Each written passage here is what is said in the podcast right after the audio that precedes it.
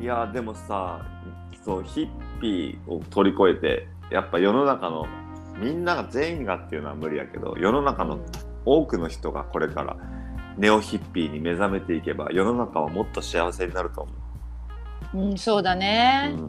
でもやっぱりエセヒッピーもいるからうん、うん、エセヒッピーが一番面倒くさいねそうなんよねインテリジェンスぶったヒッピーとかでしょ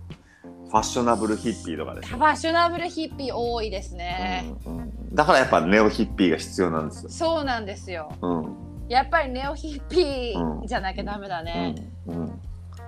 お前は今おここで裸になれるかっていう楽しむためなら何でもできるんかっていう、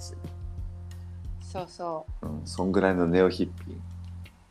そうなんか見た目はヒネオヒッピーだけど喋ってみたらめっちゃ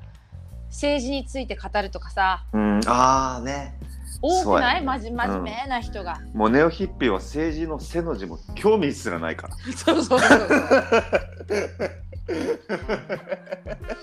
そう本当に本当に、うんうん、うん、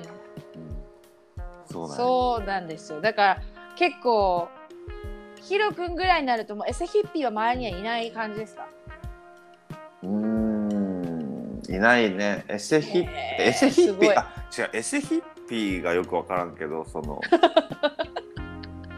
あでもやっぱ周りってさ本当に似てる人多いよね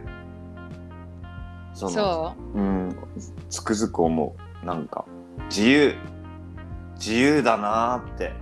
さよく言わ,、へー言われるやん俺言われるんやけどううん自由人やねってうんいや、いや、自分もやんっていつも言いたくなる。その言ってきた人に対して、いや自分やんっ